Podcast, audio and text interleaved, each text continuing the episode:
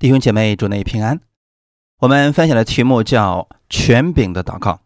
马太福音十八章十八到十九节，我实实在在告诉你们：凡你们在地上所捆绑的，在天上也要捆绑；凡你们在地上释放的，在天上也要释放。我又告诉你们：若是你们中间有两个人在地上同心合意的求什么事，我在天上的父。必为他们成全。阿门。一起祷告，亲爱的天父，我们感谢赞美你。我们在这里一起聆听你的话语，在这个时刻中，愿圣灵引导我们每一个人的心。我们相信，凡寻求你的，就必寻见。借着真理更新我们的心思意念，使我们在生活中使用你赐给我们的权柄，赐福每一个弟兄姊妹。奉耶稣基督的名祷告，阿门。马太福音十八章里告诉我们的是耶稣常用的一种祷告方式，简短有力，我称之为权柄的祷告。很多人祷告大多是祈求天父帮助我们成全什么事情，但是我们读完新约之后，我们发现耶稣只有在两个地方求天父做事情。第一个是约翰福音十七章十一到十二节：“从今以后，我不在世上，他们却在世上。”我往你那里去，圣父啊，求你以你所赐给我的名保守他们，叫他们合而为一，像我们一样。我与他们同在的时候，以你所赐给我的名保守了他们，我也护卫了他们。其中除了那灭亡之子，没有一个灭亡的，好叫经上的话得应验。第二个地方，耶稣在科西玛尼园时，马太福音二十六章三十九节，他就。稍往前走，伏伏在地祷告说：“我父啊，倘若可行，求你叫这杯离开我。然而不要照我的意思，只要照你的意思。”除此之外，耶稣常常祷告，并不用“求”这个词。多数情况之下，他用的是他的权柄来发出宣告。这是非常简短却充满能力的祷告方式。当然。祷告不是只有这一种方式，有很多种。比如说，赞美也是一种祷告，那用你的口诉说神的美好。四福音书中记载了耶稣行了很多神迹，但耶稣从来没有一次对天父说：“主啊，求你赐下能力在我身上，求你怜悯我。”当耶稣面对一个被鬼附的人时，耶稣说了一句话：“乌鬼，从这人身上出来吧。”事情就成就了。马可福音第一章二十一到二十六节，到了加百农，耶稣就在安息日进了会堂教训人。众人很稀奇他的教训，因为他教训他们正像有权柄的人，不像文士。在会堂里有一个人被污鬼附着，他喊叫说：“拿撒勒人耶稣，我们与你有什么相干？你来灭我们吗？我知道你是谁。”乃是神的圣者，耶稣责备他说：“不要作声，从这人身上出来吧。”乌鬼叫那人抽了一阵风，大声喊叫，就出来了。这就是权柄的祷告，使用权柄而祷告，向问题发出宣告，看神如何成就大事。我想解释什么是权柄的祷告。假如在母路口有一个交警在执勤。如果他不知道自己的权柄，当一辆车闯红灯了，他会向总部发出呼叫：“这里有辆车闯红灯了，怎么办？请你帮助我。”总部会如何回应他呢？总部会说：“自己看着办吧。”如果每次有人闯红灯，这个人都向总部发出呼求，请求如何处理，会有什么样的后果呢？有人说他该回去重新培训一下，认识他的权柄了。神的儿女不知道自己的权柄，遇到事情就会害怕、软弱。此时需要重新回到神的话语当中，明白他的权柄，使用出来，问题就解决了。神已经把权柄赐给了他的儿女。我们刚才读的经文里边提到说：“凡你们在地上所捆绑的，在天上也要捆绑。”我们在地上能捆绑什么呢？不是捆绑某个人，而是捆绑他背后黑暗的势力，就是魔鬼的势力。神已经把这个权柄赐给你了，你只需要用你的口奉主耶稣的名发出宣告，神就在天上为你成就。地上的宣告影响了天上的动作。当耶稣对一个被鬼附的人说：“乌鬼啊，从他身上出来！”我们的神在天上就捆绑这个乌鬼，乌鬼就不得不从这个人身上出来。我们看一段经文，《马可福音》第五章三十八到四十二节。他们来到管会堂的家里，耶稣看见那里乱嚷，并有人大大的哭泣哀号，进到里面，就对他们说：“为什么乱嚷哭泣呢？孩子不是死了，是睡着了。”他们就耻笑耶稣，耶稣的把把他们都撵出去，就带着孩子的父母和跟随的人进了孩子所在的地方，就拉着孩子的手对他说：“大力大故米。”翻出来就是说：“闺女，我吩咐你起来。”那闺女立时起来走，他们就大大的惊奇，闺女已经十二岁了。当时管会堂的那个人的女儿死了。耶稣来到的时候说：“孩子不是死了，是睡着了。”周围的人都耻笑耶稣，但是耶稣发出了权柄的宣告：“大力大谷米。”意思就是说：“闺女，我吩咐你起来。”事情就这么成了。大家有没有发现，权柄的祷告和起初神创造天地的情景特别的像呢？神说：“要有光，就有了光。”神说：“诸水之间要有空气，将水分为上下。”神就造出空气，将空气以下的水、空气以上的水分开了，事就这样成了。如果我们不知道自己所拥有的权柄是，会很软弱，甚至还会抱怨主，说：“为什么你不给我成就这样的事情呢？”其实，神一直在等待你，等待着你发出宣告。我们在地上所释放的，在天上，神要释放。马太福音二十八章。十八到二十节，耶稣近前来对他们说：“天上地下所有的权柄都赐给我了，所以你们要去，使万民做我的门徒，奉父子圣灵的名给他们施洗。凡我所吩咐你们的，都教训他们遵守。我就常与你们同在，直到世界的末了。”耶稣差我们出去传福音，差我们去服侍的时候，就已经把权柄都赐给了我们。他的得胜权柄就在我们的身上，只要我们使用，就会看到果效。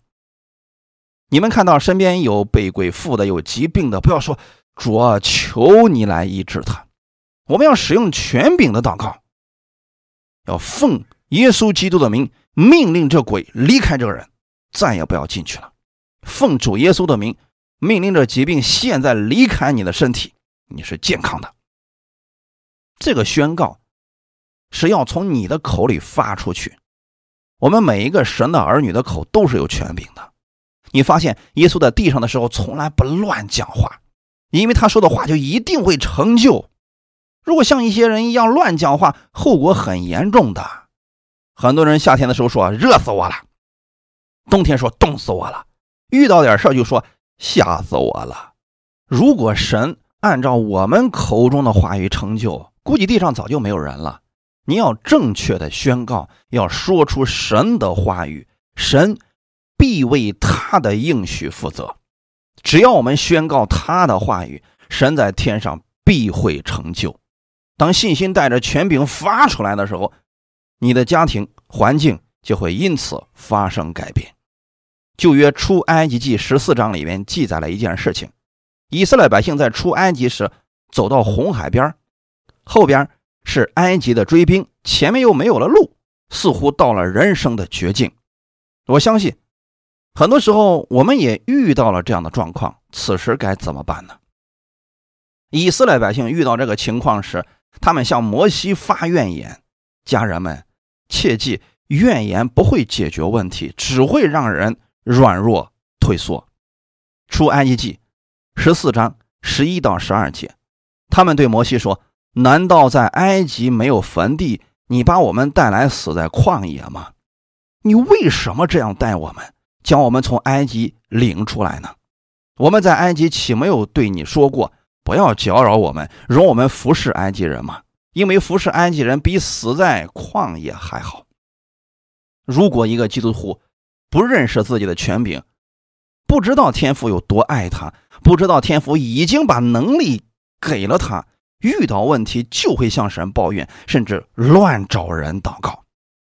摩西看到这种情况，就向神祷告，但此时的摩西也在成长之中，也没有学会使用神的话语和权柄，因此，神亲自教导了摩西。出埃及记十四章十五到十六节，耶和华对摩西说：“你为什么向我哀求呢？你吩咐以色列人往前走，你举手向海伸杖，把水分开。”以色列人要下海中走干地。其实神的意思是说，我已经把权柄给了你，你为什么向我哀求呢？摩西手里拿着杖，这代表的就是权柄，但摩西却不会使用，而是来到神面前哀求。在你接受耶稣的时候，神已经把圣灵给了你，圣灵是最有能力的，能看透万事，能超越万事。要像摩西一样，只要把杖伸向红海，就可以把水分开了。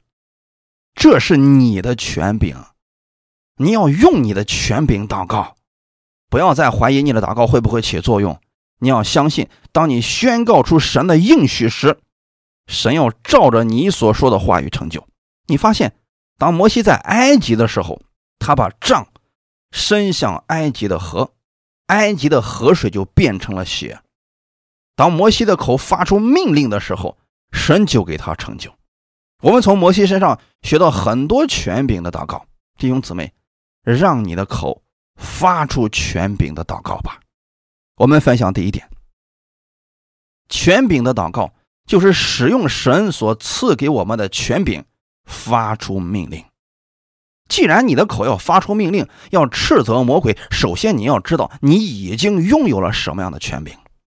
耶稣所拥有的权柄，你也已经拥有了。那耶稣拥有什么样的权柄呢？腓利比书第二章八到十一节：既有人的样子，就自己卑微，存心顺服，以至于死，且死在十字架上。所以神将他升为至高。又赐给他那超乎万民之上的名，又赐给他那超乎万民之上的名，叫一切在天上的、地上的和地底下的，因耶稣的名，无不屈膝，无不口称耶稣基督为主，使荣耀归于父神。耶稣所有的权柄。天上的、地上的和地底下的所有的这些都要跪拜我们的主，都伏在耶稣的名字之下。耶稣的名字是超乎那万名之上的名。当你奉耶稣的名宣告时，你是在使用整个宇宙中能力最大、权柄最大的名字。圣灵不仅仅是住在你里面，你同时拥有了圣灵的能力。不要再对天父说：“主啊，求你帮助我，我是软弱的，我是可怜的，我是幼小的。”神的权柄已经在你里面，凭着信心向你的困难发出宣告，你必会看到美好的结果。马可福音十一章二十三到二十四节，我实在告诉你们，无论何人对这座山说：“你挪开此地，投在海里。”他若心里不疑惑，只信他所说的必成，就必给他成了。所以我告诉你们，凡你们祷告祈求的，无论是什么，只要信是得着的，就必得着。当我们赞美的时候，是向神赞美；祈求的时候，是向神祈求。但圣经中告诉我们，这里权柄的祷告不是向神来讲。经文说，无论何人。对这座山宣告，对这座山说话，切记不是向神祈求，而是对着山说话。你挪开此地，投在海里。这里的你可能指的是你的问题、你的困难、你现在的危机等等。你可以对着他们宣告，让他们挪开此地，投在海里。弟兄姊妹，这个时候不是对着神来讲的，是对着山来讲的。耶稣基督医治瘫子的时候，他不是祈求天父，而是面对这个人说：“我吩咐你起来，拿起你的褥子回家去吧。”权柄的祷告不是向神说，而是向你的困难来说的。弟兄姊妹，在生活中我们会遇到困难，要使用权柄的祷告，向你的困难来发出命令。这个时候不要向神哀求了，你要面对阻挡你的这座山，也许是疾病，你可以对着疾病说：“你挪开此地，从我身上立刻离开，投在海里面。”当你心里不疑惑，你相信你所说的这个权柄乃是从耶稣里边发出来的，神就给你成就了。当你心里面不平安的时候，你可以为自己按手祷告，宣告说：“我奉耶稣基督的名，命令所有不舒服的、搅扰我的东西从我里边立刻离开。奉耶稣的名，我不是跟你们交流，不是和你们商量，我是奉我主耶稣基督的名，命令你们离开我。”心里不平安的时候，不要说主啊，求你赐给我平安。其实神早已经把平安赐给你了。耶稣在世的时候说了：“我已经把我的平安赐给你了。我所赐给你们的，不像世人所赐的。我所赐给你们的，乃是真平安。”弟兄姊妹，不要和魔鬼商量什么，只要告诉他：“我是用我主耶稣基督之名发出命令，没有商量的余地。”就像我们前面提到的交警一样。当有人闯红灯以后，你不是和这个人商量，而是执行权柄就可以了。他不会说：“女士啊，因为你闯红灯了，我跟你商量个事儿呗，你能不能把你的驾照给我看看？”如果他显出的是疑惑和软弱，犯错的人就强势了，怀疑他的身份了。不要让魔鬼欺骗了你，你真的是神的儿女，你的话语是有权柄的，就像交警一样。当他站在岗位上的时候，他应该确信他所说的话语是带有权柄的。违章的人必须服在这个权柄之下。只要有人闯红灯，他有权柄让这个人停车，话语出口就有作用。人可以不理他，但他记下车牌号之后，会有人来找他的。弟兄姊妹，当你向魔鬼发出命令时，你后面的那一位，我们的天父会去找他的。你不用担心这个问题，又不是你的能力在制服他。是我们主的能力，你向他发出宣告即可，命令他离开你。很多人赶鬼的时候说：“魔鬼啊，你赶紧出去吧！你再不出去，我都快不行了，我累得受不了了。你何必跟他商量呢？”耶稣从来不跟魔鬼商量。有一个人里边有两千只鬼，耶稣没有说这么多的鬼斗不过你啊，赶紧出来吧。耶稣是说：“你们出来。”当耶稣发出这样的命令的时候，鬼就很害怕，因为他知道站在我们耶稣后面的那一位是主宰万物的神。当耶稣发出这个命令，我们的天父就成就这个命令，所以鬼就求耶稣打发我们到猪群里吧。耶稣答应了，说去吧。如果耶稣当时不允许，那些鬼是去不成的。当你用耶稣的权柄。向魔鬼发出宣告时，魔鬼会害怕的，会从你的屋里立刻出去的。弟兄姐妹，这是我们的权柄，所以不要再求神说主啊，求你帮助我，求你医治我。你要想想，神对摩西是怎么说的？你为什么向我哀求呢？我已经把权柄给你了。马可福音十六章里边，耶稣也告诉我们，天上地下所有的权柄都已经赐给他了。而耶稣又把这个权柄赐给了你们。你要对自己说：“耶稣已经把权柄赐给了我，赐给了我。”你要用你的名字把这个话语放到里边去，每天早上对自己讲：“耶稣把天上、地下、地底下所有的名、所有的权柄都赐给我了。我出去是带着耶稣的能力做工，是带着耶稣的权柄在做工。”没什么可怕的，魔鬼早已经失败了，在两千年前他就已经失败了。耶稣的权柄已经胜过了世界。在加利利海上的时候，所有的门徒面对暴风雨都很害怕，但是耶稣站起来，没有哀求天父，他只是说：“住了吧，静了吧。当耶稣发出这权柄的宣告时，事情就如此成就了。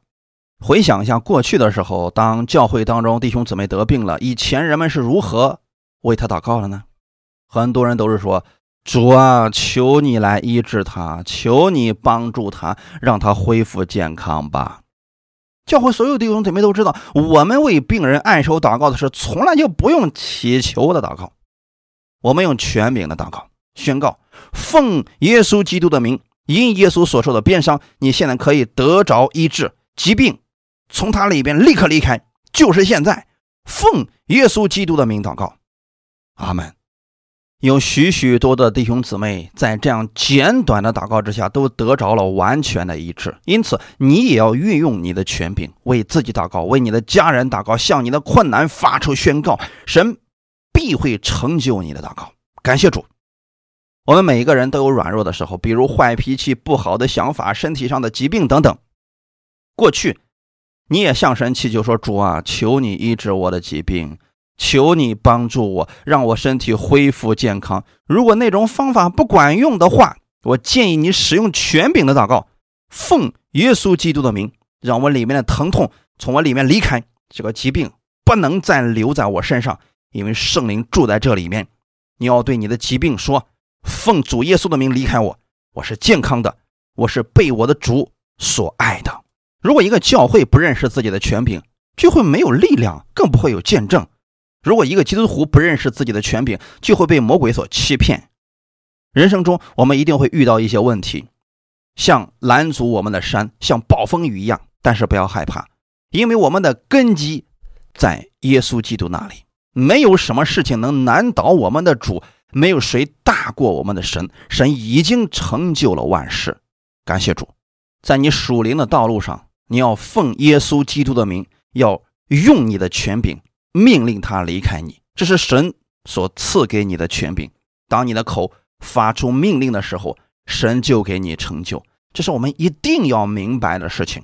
我告诉你们，是因为我。所知道的，你们也能知道，这是我们天父的心意。相信耶稣基督的人，你们已经在天国里面了。但我们的身体还在地上，表示我们会有软弱，会有失败。但神的意思是让我们做一个得胜的基督徒。圣经当中，罗德是个失败的基督徒，亚伯拉罕是得胜的基督徒。我们了解神的心意之后，明白神的心意以后，我们才能成为得胜的基督徒。我愿意每个弟兄姊妹每一天都能过得胜的生活。从早晨起来开始，你要对自己发出宣告。我不知道你们有没有听过这样的教导。这几年以来，我一直在讲道当中告诉弟兄姊妹，你们要对自己的孩子每一天发出宣告。你要对你自己每一天发出宣告。当你清晨起来的时候，你要对自己说：“我的身体是健康的，我的心是喜乐的。今天是恩典的一天，神已经赐福给我了。我的孩子是健康的，我的家人都是健康的。”我今天所做的一切都是被神所祝福的，奉耶稣基督的名祷告，这样的祷告会让魔鬼没有办法入侵到你的身体里，没有办法欺骗你，因为你越确信，魔鬼就越害怕；你越怀疑，魔鬼就越猖狂。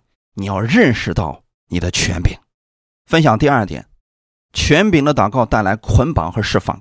弟兄姊妹知道吗？权柄的祷告会带来两种能力，第一种就是捆绑。假如你的另一半总是喝酒，你身边某个人总是说脏话，为什么呢？我的丈夫就不能信主呢？我告诉你，不是他的缘故，是他后面的那一位在不断的虐待他。不要说奉耶稣基督的名捆绑我丈夫，这是错误的祷告。这样的祷告，你丈夫很难信主了。你把他给捆住，他如何信主呢？你要说的是奉耶稣基督的名捆绑在我丈夫身上一切的灵，奉耶稣基督的名捆绑他。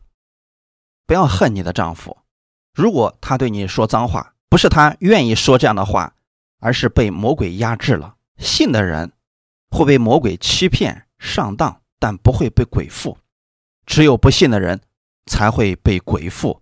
你看到不信的人被鬼附的时候，做出各样奇怪的举动，你为什么不恨他呢？因为你知道他是一个不太正常的人，他里边被捆绑了。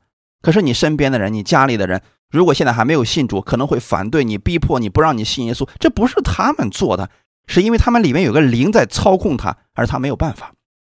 人是不可能战胜魔鬼的。魔鬼虽然没有什么能力，但他还是一个灵。真正能改变你丈夫的是神的话语。你要用耶稣基督的名，命令他背后的恶灵、魔鬼的势力退出去，宣告他必须离开。我们不是跟魔鬼在征战，我们现在是宣告魔鬼是失败者。在两千年前他就已经失败了。每一次遇遇到魔鬼攻击的时候，你要告诉他你是失败者，但是切记不要当着你丈夫的面说出来，因为他会觉得你是在说他。要在心里默默宣告，或者在家里没有人的时候可以。耶稣曾经一有一次隔空医治一个人，有一个外邦百夫长的仆人快要死了，耶稣没有到那个仆人面前，只是说了一句话：“你回去吧，你的仆人好了。”所以你没有必要非得当着你丈夫的面儿去宣告，你那样说会吓坏他的。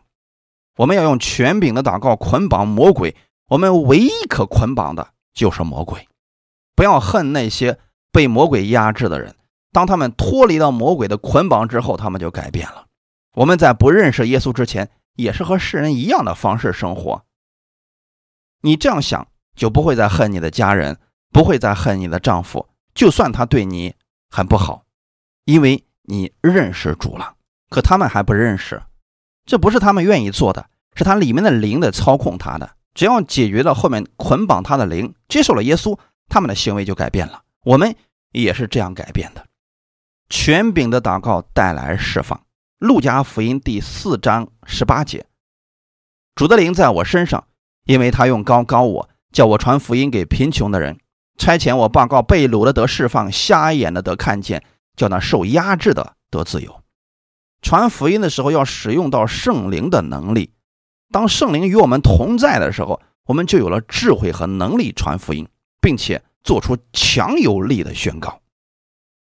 报告在这里就是宣告，神差耶稣宣告被掳的得释放，瞎眼的得看见，叫受压制的得自由。这正是耶稣在地上所做的工作。马可福音第七章三十二到三十五节，有人带着一个耳聋舌结的人来见耶稣，求他按手在他身上。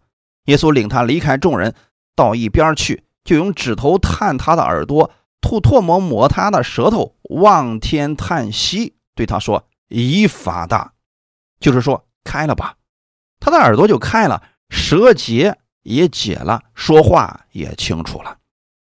耶稣没有觉得这个问题很大，只是说：“开了吧。”你不要关注问题难度有多大，这不是我们该关心的问题。你只要用你的权柄发出宣告，相信神能成就一切。就可以了。《使徒行传》第十四章八到十节，路斯德城里坐着一个两脚无力的人，生来是瘸腿的，从来没有走过。他听保罗讲道，保罗定睛看他，见他有信心，可得痊愈，就大声说：“你起来，两脚站直。”那人就跳起来，而且行走。不仅仅是耶稣有这样的能力，彼得。保罗很多众先知，我们属灵的前辈，他们都拥有了这样的能力。你要毫不怀疑你所说的话语。当你对这个事情发出宣告之后，你思想里要想一件事情：虽然你人在地上，你在地上发出宣告，天父在天上为你成就。无论相隔多远，他立刻就能听到。他等着你在地上释放，他在天上就释放。有一个姐妹，将近五十岁了，得了三十年的皮肤病，身上起很大的包，有很多，从头到脚都是那样的脓包，一直很痛苦。看了很多医生，毫无果效。医生说那是一种癣，没有办法根治，不停的流脓水，流到哪里，那里的皮肤就开始起脓包，全身就感染了。今年这个姐妹来到我们教会，正好当时我们讲的是祷告。她听到我们的祷告之后，就说：“任娇，你能为我做一个祷告吗？我相信你所说的那个事情会成就在我身上。我相信你为我祷告之后，神就会立刻医治我。”我当时叫弟兄姊妹一起为他祷告。其实我的祷告方式很简单，我只是说不要去思考患病有多少年，不要去思考这个病有多么的难，只奉耶稣基督的名发出宣告，让你全身的皮肤病立刻。得着医治，我们说，奉主耶稣基督的名宣告，因耶稣所受的鞭伤，你已经完全得着医治了。你们知道发生什么事情了吗？在那一个星期的时间里边，他的皮肤病竟然完全好了。下一周的时候，他穿着裙子过来的，穿着短袖过来的，看见我就哭了，哭的不成样子。他说：“我不是伤心的哭，很多年了，我一直在神面前祷告，求他能让我穿着裙子出去，也和其他的女人一样。天父，我想穿裙子，但是求了很多年，一直都没有成就。就在我们这样一个宣告之下。”魔鬼的势力彻底瓦解了，三十多年的皮肤病完全好了。弟兄姊妹，你们知道全名祷告的能力了吗？当然不能说只有这一种祷告方式，还有其他的祷告方式。我们根据自己的领受祷告即可。还有很多祷告，比如到神面前感谢他、赞美他、方言祷告等等，都是有能力的。只是我告诉你，耶稣在地上做工的时候，用权柄的祷告最多。我今天跟你们分享这个而已，希望你们在这里听到的这些弟兄姊妹们，你们用这个权柄的祷告经历他的奇妙，不要怀疑你口中所发出的宣告。弟兄姊妹，我们用的是耶稣基督的能力，让人们得着释放，叫那受压制的得自由。受压制的可能是指被某种坏习惯捆绑，或者被鬼附等等，靠自己几乎无法脱离。有一个弟兄信主没多久，他当时在深圳下楼之后啊，看见一个老先生坐在轮椅上。当时他用方言祷告，神就感动他去给坐在轮椅上的这个人祷告，按手祷告，医治祷告。后来我问他：“你到底如何祷告？”他说：“我就是用耶稣基督的名做宣告的祷告。”我当时很害怕，不知道自己的能力到底怎么样，我也不认识人家，我就跑过去讲了几句方言，奉耶稣基督的名宣告之后就跑了。过了一段时间，他又见到这位老先生，竟然自己走路了，不再坐轮椅了。那是一个宣告的祷告。我期望你们都能使用这样一个祷告的方式。哈利路亚！软弱的人会刚强起来的，被魔鬼压制的人会重新站立起来的。因为圣灵在哪里，哪里就得以自由。